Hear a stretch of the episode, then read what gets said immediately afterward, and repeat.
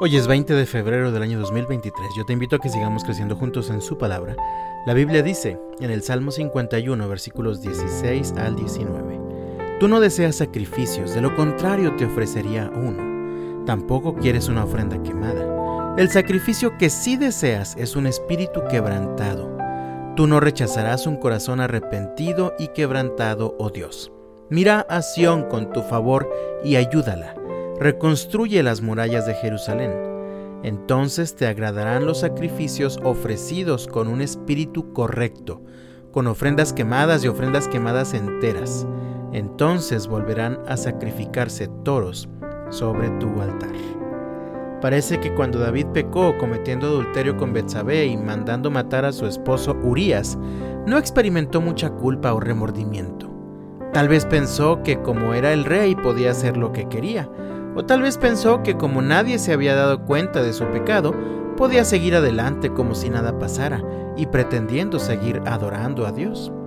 Lleno de arrogancia e indiferencia, David siguió adelante con su vida, pretendiendo mostrar una máscara del famoso adorador, compositor de salmos, mientras que en su interior no estaba siendo honesto ni humilde para reconocer su culpa. Dios tuvo que enviar a un profeta llamado Natán para que fuera a abrirle los ojos a David en cuanto a su pecado. Finalmente, David reconoció su culpa y se arrepintió y escribió este salmo como testimonio para nosotros. David aprendió varias cosas por medio de esta experiencia. Una de ellas fue que Dios ve tu corazón. A Dios le importa más tu corazón que lo que puedas hacer o decir exteriormente para agradarlo.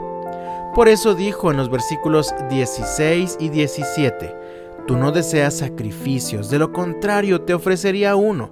Tampoco quieres una ofrenda quemada. El sacrificio que sí deseas es un espíritu quebrantado. Tú no rechazarás un corazón arrepentido y quebrantado, oh Dios.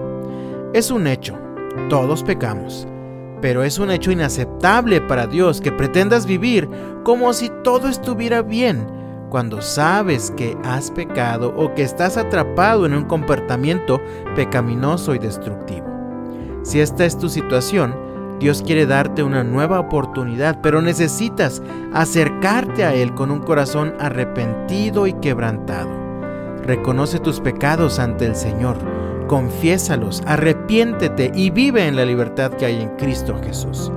Por eso el apóstol Pablo escribió en Romanos capítulo 12 versículo 1, Por lo tanto, amados hermanos, les ruego que entreguen su cuerpo a Dios por todo lo que Él ha hecho a favor de ustedes, que sea un sacrificio vivo y santo, la clase de sacrificio que a Él le agrada. Esa es la verdadera forma de adorarlo. Yo te invito en el nombre del Señor, acércate a Él en arrepentimiento y con un corazón humilde. Reconoce tus pecados y vive diferente, vive libre, vive perdonado. Que Dios te bendiga este lunes y hasta mañana.